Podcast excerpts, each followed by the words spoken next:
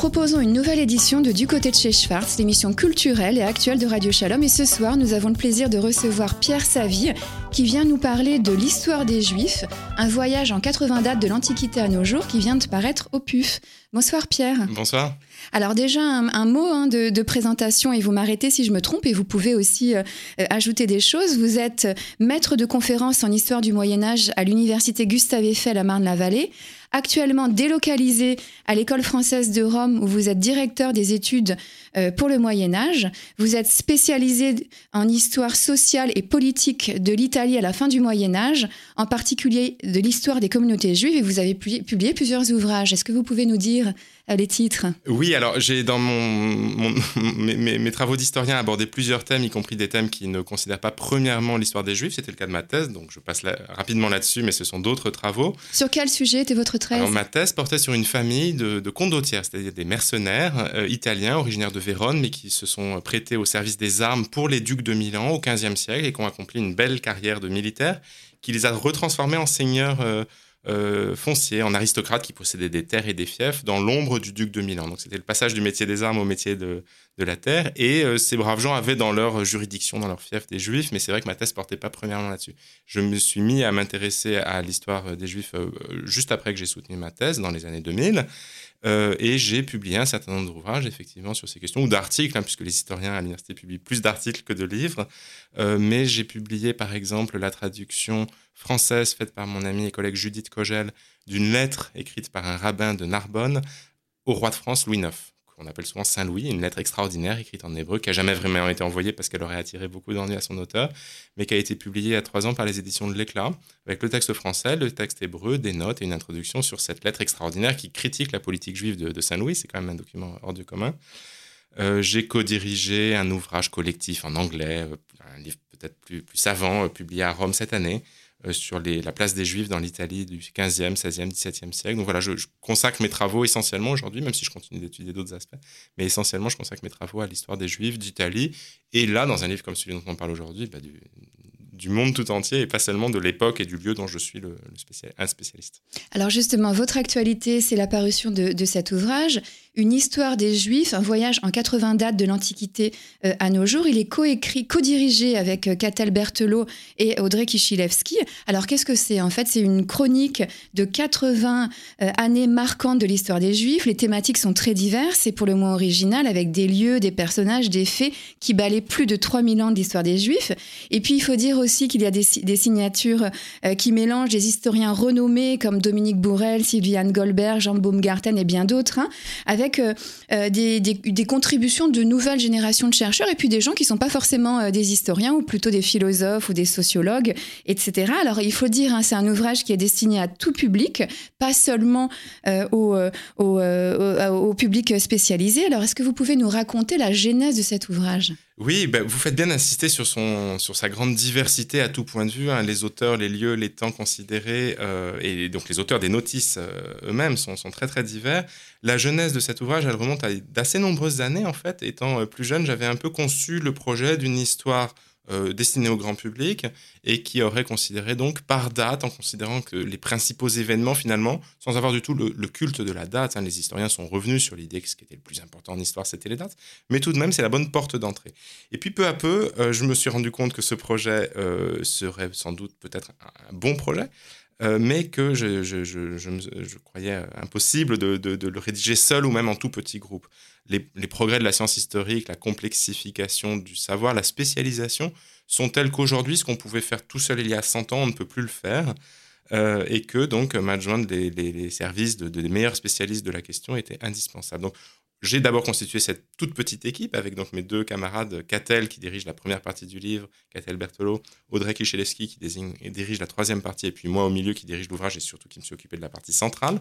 Et ensuite, chacun d'entre nous, on est allé contacter des auteurs, on a trouvé les dates, et pour une date trouvée, on voulait trouver le bon auteur, ou à l'inverse, on a trouvé un auteur ou une autrice qui nous intéressait et on lui a demandé quelle date il souhaiterait faire ou elle souhaiterait faire. Voilà, c'est comme ça que ça s'est fait. Mais c'est un projet ancien qui s'est fait assez vite finalement, puisqu'on on, a mis deux ans à peu près à le publier. Alors il faut dire, hein, vous venez de le, répéter, il y a trois parties, trois grandes parties, co-dirigées euh, par différents historiens. La première partie sur l'Antiquité, la deuxième sur le Moyen Âge, votre spécialité que vous euh, dirigez, et euh, la troisième sous la modernité, avec 80 dates pour illustrer ces trois parties. Pourquoi 80 dates? C'est une question qui revient souvent. Oui, il n'y a pas de vraie réponse. On a commencé par travailler sur un nombre inférieur de 70, c'était un compte rond. On est arrivé à 77 qui nous paraissait amusant, de 7 à 77 ans, mais au fond, est-ce qu'un livre d'histoire comme celui-là doit être premièrement amusant? C'est pas certain. Et puis finalement, on s'est arrêté à 80, qui est un autre compte rond, euh, qui ne renvoie pas à une numérologie, une guématria particulière, euh, et qui euh, nous paraissait permettre d'aborder l'essentiel. Il n'y a pas de, caractère complet du livre, mais enfin 80 dates, c'était un, chiffre qui permettait de dire quand même beaucoup de choses. Ça fait un livre quand même assez, assez épais. Hein, Presque 600 pages, oui. Voilà, donc les textes eux-mêmes, chacun des textes eux-mêmes sont relativement brefs, 4 pages, 5 pages, mais l'ensemble fait quand même un texte assez important. Euh, il y a un écho qui nous a fait sourire, lui, pour le coup, euh, quand on parle d'un voyage en 80 dates, un lecteur francophone euh, peut penser à un tour du monde en 80 jours, donc c'était un clin d'œil. Mais je n'exclus pas qu'une édition nouvelle, augmentée, comprenne plus de dates sans arriver à 300 dates, parce que là, le projet essaie de dénaturer. Mais il y a peut-être des absences ou des choses qu'on voudrait euh, combler. Et à titre, je crois que c'est intéressant, à titre d'illustration de, de, ce que je viens de dire, un éditeur italien va faire le livre, comme on dit en italien, ce qui nous fait très plaisir, le traduire, mais aussi, en accord avec nous, bien évidemment, lui ajouter un certain nombre de dates. Donc l'édition italienne qui sortira dans un an sera un peu plus épaisse, parce que dans une perspective italienne, il apparaissait que certains événements devaient être présents eux aussi dans, le volume. Alors on parle de dates, évidemment, ce sont les, repères euh, chronologiques de cette histoire des Juifs, mais il y a aussi beaucoup de thématiques avec des sujets qui sont fortement originaux. Comment les avez-vous choisis? Est-ce que c'est le choix des euh, spécialistes qui a déterminé euh, ces notices ou c'est l'inverse? C'est vous qui avez proposé à des spécialistes eh bien, de, traiter tel ou tel sujet? Il y a vraiment eu les deux. on est parti avec un certain nombre d'a priori, mais qui n'étaient pas de mauvais préjugés, du moins je l'espère. On avait des idées préconçues selon, lesquelles il fallait que d'abord des, événements qui sont vraiment des événements, des dates clés devaient être présents, mais c'est pas vraiment là-dessus que porte votre question, mais aussi que des thématiques, y compris originales, devaient être présentes. Et puis après, le dialogue avec les auteurs s'est noué et a permis que certains des auteurs nous proposent des choses auxquelles on ne s'attendait pas vraiment on a dit à quelqu'un dont il nous intéressait de, nous assurer la collaboration, voilà, tu voudrais pas écrire, vous ne voudriez pas écrire dans ce livre. Et ensuite, en dialoguant, ils ont, ils ont proposé des dates. Mais il y a quand même pas mal de, points de départ pour nous. Je pense que pour nous trois qui avons donc dirigé ce volume, euh, il, était impossible, je prends un seul exemple, que le Talmud fût absent du livre. Pourtant, le Talmud, c'est pas une date, c'est pas, c'est pas un moment, c'est pas comme une bataille ou, la publication d'un bouquin. C'est un, un océan textuel qui est mis en place à un certain moment, mais enfin, dans l'histoire s'étale sur 3000 ans. Depuis le don de la, Torah euh, jusqu'à aujourd'hui, on continue d'enrichir de, ce Talmud. Donc voilà, on l'a ancré à une date qui n'est pas arbitraire, hein, qui me paraît être la meilleure date possible l'auteur de la notice sur le Talmud l'a fait, mais euh, c'était euh, là vraiment euh, une demande thématique avant d'être une demande sur une année précise. Il faut dire aussi qu'il y a les grandes dates de, l'histoire des Juifs qui sont mentionnées, celles qu'on attend tous. Oui, celle-là, il me paraissait, il ne faut pas non plus faire le malin et, décevoir le lecteur en ne lui présentant pas des choses. Alors peut-être que les lecteurs qui ont déjà un peu lu apprendront moins de choses quand ils liront une notice consacrée à un de ces immenses événements, mais quand même, je trouve que les auteurs, y compris les auteurs de dates bien connus ont fait des, merveilles d'inventivité et de renouvellement de la réflexion. Mais euh, oui, il fallait ces dates. C'est ce que des éditeurs pourraient appeler des rendez-vous. Quand on ouvre une histoire des Juifs en date, si on n'a pas la chute du Temple, si on n'a pas euh, euh, l'expulsion d'Espagne, si on n'a pas l'émancipation par la Révolution française, si on n'a pas des choses, je dis pas trop de choses, mais des choses autour de la Shoah ou de la solution finale, on se dit qu'il y a un problème. Donc il ne fallait pas décevoir une attente, mais 80, ça permet aussi de, surprendre à côté des rendez-vous, de parler d'auteurs pas connus, de livres moins connus, d'aspects différents. Alors justement, parmi ces, euh, dates qui sortent des sentiers battus, qui, surprennent, est-ce que vous pouvez nous en citer quelques-unes? Euh, oui, bien sûr. Je peux citer la date consacrée par Isabelle Poutrin à la poétesse romaine Deborah Corcos Ascarelli, euh, qui fait figure de, star pour les historiens de la littérature juive de l'époque moderne, mais ils sont pas très nombreux, évidemment, pour le lectorat français. C'est une inconnue. Euh, Isabelle Poutrin a travaillé aux archives sur cette femme, l'a un peu sortie des archives, d'autres l'avaient fait avant elle, mais elle a fait toutes sortes de trouvailles remarquables qui donnent lieu à des articles savants et sans doute à un livre, mais qui en attendant donnent lieu ici à une petite notice de quatre pages sur cette femme inconnue.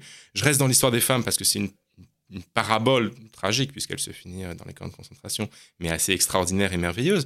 C'est celle de Regina Jonas, première femme rabbin, rabbine, donc du mouvement libéral, bien sûr, ordonnée rabbin en 1935 d'une part, et surtout en Allemagne, dans l'Allemagne qui depuis deux ans est l'Allemagne nazie, comme nous le savons tous. voilà, ce sont des aspects euh, elle, était oubliée, elle, a été découverte non pas par Nadia euh, Malinovic qui rédige une notice formidable sur cette femme, mais elle a été découverte, euh, enfin redécouverte, disons, et son histoire a été mieux connue. Elle, nous permet ainsi d'attraper, sans dire toute l'histoire du mouvement juif libéral, bien évidemment, mais de, faire ainsi un signe qui permettra aux lecteurs voulant en savoir plus de, poursuivre ses lectures, mais au moins d'évoquer cet aspect important de, l'histoire du judaïsme qui se mêle ici avec l'histoire des persécutions dans l'Allemagne nazie, bien sûr. Alors il y a des partis pris aussi hein, euh, qui transcendent, qui dépassent peut-être une simple volonté historique. Alors je pense juste à une entrée 33 de notre ère, la mort de Jésus. Euh, c'est pas forcément quelque chose auquel on peut s'attendre, et, notamment cette date quand on parle du juif Jésus. Pourquoi ce choix? Euh, Il faudrait demander à l'auteur et à Catel Bertolo qui a conçu l'architecture de cette première partie sur l'Antiquité, mais moi je trouve que c'est un très bon choix parce que, euh, parce que dans l'histoire des Juifs, qui est quand même le seul objet de ce livre, hein, donc c'est vrai qu'il y a des fois, on, se demandait, non, ça c'est très important, mais finalement c'est de l'histoire de l'antisémitisme, c'est de l'histoire de, du, christianisme, c'est l'histoire d'aspects fondamentaux et importants de notre histoire à tous, de l'humanité, mais c'est pas de l'histoire des Juifs. Je crois que la mort de Jésus, si, parce que parce qu'elle forme, elle, elle, elle, met en forme et elle conditionne très durablement euh, l'histoire du christianisme et l'histoire du christianisme dans ses rapports aux Juifs. Euh, il ne faut pas oublier, d'ailleurs, en écho à la mort de Jésus, vous avez vers la fin du livre la notice consacrée par euh, Nina Valbousquet à, l'encyclique du pape qui, enterre en quelque sorte l'antijudaïsme chrétien, Nostra Aetate, dans les années 60. Mais en attendant, voilà, il y a eu quand même 1900 années de ce que l'historien euh, Jules Isaac appelait l'enseignement du mépris, durant lesquelles, de façon pas monolithique, hein, je ne dis pas que tous étaient de fervents antisémites, mais l'Église a considéré que les Juifs étaient porteurs de cette faute du meurtre de Jésus. Donc pour revenir à votre question, Jésus était juif, ça, chacun le sait, y compris Martin Luther, qui a écrit un livre qui s'appelait Que Jésus-Christ est né juif. Euh, Jésus ne se pensait pas comme en, parfaite rupture et créateur d'une nouvelle religion, ça ce sont les, ses disciples et puis les siècles qui suivent qui, séparent vraiment les deux courants.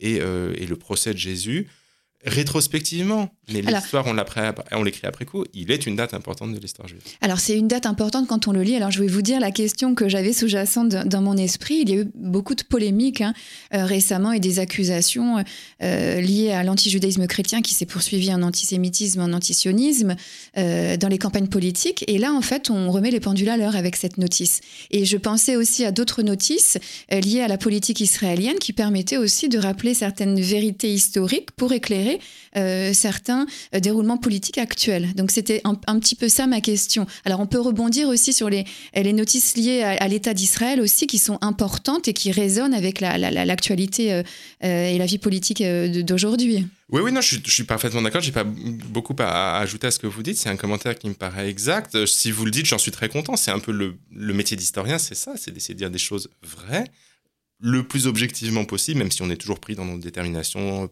de notre époque, de qui on est individuellement, etc.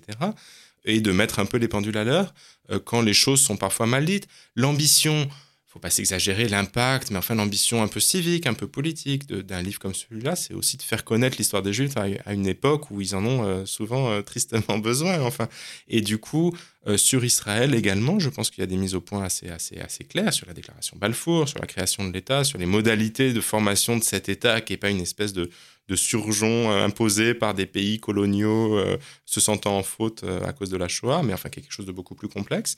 Pour autant, les sensibilités des auteurs sont sans doute diverses. On n'a pas fait d'interrogatoire préalable au recrutement pour ce livre. Et je pense que sur la question israélo-palestinienne qui est brûlante, il y aurait sans doute entre les auteurs des sensibilités assez différentes. Je trouve que les textes ne défendent pas des thèses outrées ni dans un sens ni dans l'autre, mais s'efforcent modestement, enfin on s'efforce tous de faire notre travail le mieux possible et donc de, de mettre un peu les pendules à l'heure, comme vous dites. Alors on le disait aussi, hein, ce sont quelques pages, c'est trois ou quatre pages euh, pour chaque notice qui donnent envie peut-être parfois d'aller euh, d'aller plus loin. Il faut insister aussi sur euh, l'éclectisme, la diversité des contributeurs. Alors le casting diversifié, vous me pardonnerez l'expression, mais c'est vrai qu'il y a des philosophes, des sociologues, un ancien ambassadeur d'Israël en France, Elie Barnavi, et puis il y a aussi des choses tout à fait intéressantes avec de, de la pure culture comme la littérature, et notamment cette notice de Steven Sampson sur Philippe Roth et Portnoy et son complexe. Pourquoi ce choix?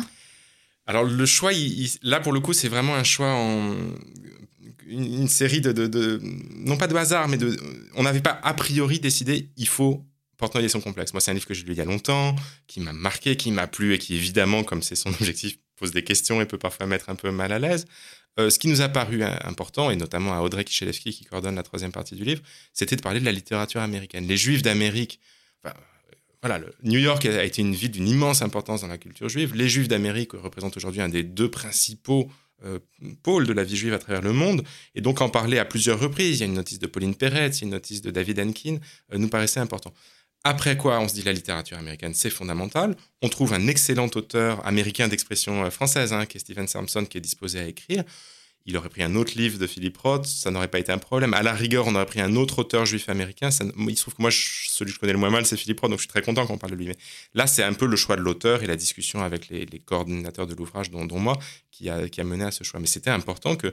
Et quant au choix des disciplines différentes, vous avez très justement souligné qu'il était un peu. Euh, il allait un peu de soi pour nous qu'il fallait pas forcément être un historien pur jus. Moi, je suis historien de formation et c'est mon métier, mais il y a des archéologues, il y a des philologues, il y a un philosophe ou deux, il y a des sociologues, il y a des spécialistes de la littérature comme celui dont on vient de parler. Et euh, au fond, les partages disciplinaires n'ont qu'une relative importance. En tout cas, pour un livre comme celui-là, l'histoire des Juifs, il faut aussi qu'on parle de leur culture, de leur langue, de leur sociologie, de la sociologie israélienne, etc. Nous sommes toujours dans Du côté de chez Schwartz, l'émission actuelle et culturelle de Radio Shalom, en compagnie de Pierre Savy, qui a co-dirigé Une histoire des Juifs, un voyage en 80 dates de l'Antiquité à nos jours, qui vient de paraître au PUF. Donc, vous avez coordonné aussi euh, la deuxième partie euh, sur la période médiévale, et puis vous avez signé une entrée qui est tout à fait intéressante, euh, qui s'y cite un, imaginaire que vous battez en brèche, mais pas complètement, sur la conversion des Khazars vers 740. Est-ce que vous pouvez nous en dire un mot? Oui, volontiers. C'est un événement qui semble assez brumeux, qui est assez brumeux d'ailleurs, puisqu'il se situe vers 740, mais d'autres historiens euh, très spécialistes de cette question, hein, beaucoup plus que moi, euh, l'ont daté d'une centaine d'années plus tard, c'est dire le flou qui entoure la documentation et la connaissance de cet événement. Alors pourquoi parler d'un événement méconnu et flou? Parce qu'il a une grande importance, là encore, a posteriori. L'idée, ce serait, pour revenir à l'événement lui-même, et après je développerai un petit peu, que euh, une partie du peuple khazar, un peuple des steppes dans le sud de la Russie actuelle, se serait converti, qu'est-ce que veut dire se convertir, on ne sait pas très bien, au judaïsme. Qu'est-ce que veut dire le judaïsme? En l'occurrence, on ne sait pas très bien. Est-ce qu'ils sont devenus des juifs à tout point de vue? Est-ce qu'ils ont judaïsé, c'est-à-dire intégré des pratiques juives? Les choses ne sont pas très claires. Euh, au, Moyen Âge, comme on dit, au 8e, 9e siècle de notre ère. Euh, et puis après, ils disparaissent un peu dans les brumes, le, le royaume khazar s'effondre et du coup, on perd un peu leurs traces. C'est toutefois très intéressant, me semble-t-il, euh, parce que de cette conversion des Khazars, certains auteurs ont fait un usage variable. Arthur Koestler a publié un livre très connu dans lequel il n'y avait aucun, aucune dimension anti-israélienne. Hein. D'ailleurs, il, pressentait un peu le risque, euh, qui est la 13e tribu. Euh, d'autres auteurs comme Shlomo Sand ont abondamment utilisé le thème de la conversion des Khazars pour dire en substance hein, que les Israéliens, dont la moitié sont ashkénazes, descendent des Khazars et donc n'ont pas de droit généalogique sur euh, l'État d'Israël actuel. Alors, je crois qu'il y a eu une conversion des Khazars contre certains auteurs israéliens, euh, parce qu'il y a beaucoup de sources qui le montrent. elle reste brumeuse, mais elle a eu lieu sans doute en partie. Je crois pour autant que le rapport entre ce petit fragment de population khazar qui se convertit il y a 1200 ans et les Ashkénazes d'Europe, il n'est pas établi et que donc il n'y a pas de continuité et que donc c'est un objet qu'il ne faut pas mélanger à l'histoire israélienne du XXe et du XXIe siècle. Alors encore une fois, hein, l'histoire qui résonne euh, dans, la politique et, l'actualité. Il y a un autre euh, point qu'il faut mettre en avant aussi et qui est à tout à, tout à l'honneur euh, des contributeurs de cet ouvrage et aux, co-directeurs, c'est la place qui est faite aux femmes, qui sont souvent oubliées dans l'histoire en général et l'histoire des Juifs en particulier, avec des notices qui font un focus sur la commerçante juive, par exemple Gluckel von Almen, la première femme rabbin, Regina Jonas, vous l'avez dit tout à l'heure, Golda Meir. C'était aussi quelque chose d'important, ce parti pris d'insister sur la place des femmes dans l'histoire des Juifs? Oui, très important. Très important pour des raisons actuelles, mais dire qu'on fait ça pour des raisons actuelles n'est pas disqualifiant. Oui, on écrit en 2020 et on n'écrit pas pareil l'histoire qu'il y a 100 ans. Euh, que les femmes aient une place considérable dans l'histoire de l'humanité en général est évident, des juifs en particulier. La matrilinéarité, c'est quand même quelque chose d'assez ancré depuis environ deux millénaires dans l'histoire juive. Euh, donc ça nous paraissait très important de le faire. Et je crois pouvoir dire qu'on n'a pas forcé les choses. Les, trois ou quatre exemples que vous venez de donner, en vous écoutant les évoquer, je me disais, mais quand même, oui, c'est très important. Ce ne sont pas des épiphénomènes. On n'a pas été exhumé un petit paquet d'archers sur une femme qui avait un rôle tout à fait secondaire, mais il fallait parler des femmes. une femme rabbin, une femme chef d'État, une femme qui, écrit un journal intime pour la première fois, enfin, je veux dire, ou Déborah Ascarelli dont j'ai parlé tout à l'heure, et il y en aurait eu d'autres encore. Hein. Euh, c'est vraiment tout à fait important. Donc, à ce titre, on peut dire que l'histoire qu'on écrit, elle est un peu fille de son temps, elle est un peu l'écho des préoccupations d'aujourd'hui, mais on l'assume et on croit qu'en effet, tous trois, et plus généralement les auteurs qui ont travaillé avec nous, euh, nous sommes convaincus que c'est un, parti pris euh, nécessaire. Alors des notices, 80, hein, on, l'a dit, un cahier photographique aussi, et parfois des visuels, des illustrations dans le cours des notices. Euh, est-ce que vous pouvez en dire un mot? C'est quelque chose de plus, ça, dans une histoire des Juifs Oui, oui, ça nous a paru là aussi quelque chose de, souhaitable. C'est difficile à mettre en place techniquement pour des raisons de droit, pour des raisons d'identification de la bonne image. Euh, le résultat, ce sont des images euh, assez, là encore, hein, le mot de variété peut revenir pour les décrire. Bien sûr, ce sont des images différentes, mais ce que je veux dire, c'est qu'il y en a que les lecteurs connaîtront sans doute. Euh, celle qui me vient à l'esprit, c'est pas la seule, ce serait la photo du, fameux euh, et bouleversant petit garçon du, ghetto de Varsovie, euh, qui se tient les mains dressées avec sa casquette. Enfin, on l'a tous vu maintes fois, je pense. Elle est là. mais d'autres images sont inconnues et, sont surprenantes, renvoient à des réalités. Alors évidemment, le XXe siècle est privilégié par rapport au Ve siècle. Hein. On a des photos, on a des documents d'archives, tandis que plus on recule dans le temps, plus on va se rabattre sur des manuscrits pour ma période, le Moyen Âge, des monuments archéologiques, des fragments archéologiques. Mais toutes les époques sont représentées, et surtout ce qu'on a vraiment demandé aux auteurs euh, avec insistance, et ce qu'on a obtenu d'eux, c'est que ces images sont commentées. Ces images ne font pas l'objet d'un traitement simplement illustratif. Hein, je vous parle de Regina Jonas, je mets une photo de Regina Jonas et je n'en fais rien. Non, c'est pas ça. Les images qu'on a retenues, on a essayé de les commenter, de montrer leur valeur historique et qu'elles ont donc une plus-value pour la connaissance historique de la date dont il est question. Alors pour terminer, c'est une question classique mais néanmoins difficile dans cette émission. Alors je vais vous la poser sous forme d'une question. Hein. On demande en général euh, à nos invités de donner envie aux auditrices et aux auditeurs de Radio Shalom, eh bien, ou de participer à l'actualité euh, qu'ils mettent en avant, ou d'acheter l'ouvrage, ou de se procurer l'ouvrage dont ils viennent de parler. Moi je vais vous poser une question euh, qui fera peut-être la synthèse. C'est qu'est-ce que cette histoire de Juifs apporte de plus dans l'historiographie des Juifs, de l'histoire des Juifs? Je dirais que c'est une sorte de produit de contrebande. C'est-à-dire qu'on offre vraiment ce qu'il y a de meilleur, proposé par les meilleurs spécialistes, historiens, historiennes, français, francophones ou pas, mais la plupart d'entre eux ont écrit en français. Euh, mais on l'offre euh, de façon accessible. Donc, c'est ça la, la, valeur ajoutée, j'espère, du livre, c'est de permettre, avec des textes courts et faciles, de savoir ce qui se fait de mieux, ce qu'on sait de mieux grâce au travail de l'archéologie, de la documentation aujourd'hui. Donc la contrebande, elle est là. Elle est, c'est pas un livre difficile, mais c'est pas non plus un livre qui, à force de vulgariser, aurait trop simplifié. Et sur chacun de ces points, il faudra continuer la lecture. On ne saura pas tout de 3000 ans d'histoire de millions de gens, mais on aura euh, le meilleur point de départ, je l'espère, euh, pour chacune de ces 80 portes. Merci beaucoup Pierre Savy d'avoir euh, parlé avec nous de votre actualité. Une histoire des Juifs, un voyage en 80 dates de l'Antiquité à nos jours qui vient euh, de paraître au PUF. Alors c'est un livre que je me permets de recommander aux auditrices, aux auditeurs de Radio Chalem, encore une fois pas réservé aux seuls spécialistes, euh, mais qui euh, s'adresse à tout public et qui donne des pistes assez précises hein, quand même de réflexion sur ce qui compose l'histoire des Juifs depuis 3000 ans, 3000 hein, ans d'histoire. Merci beaucoup et à bientôt peut-être. Merci.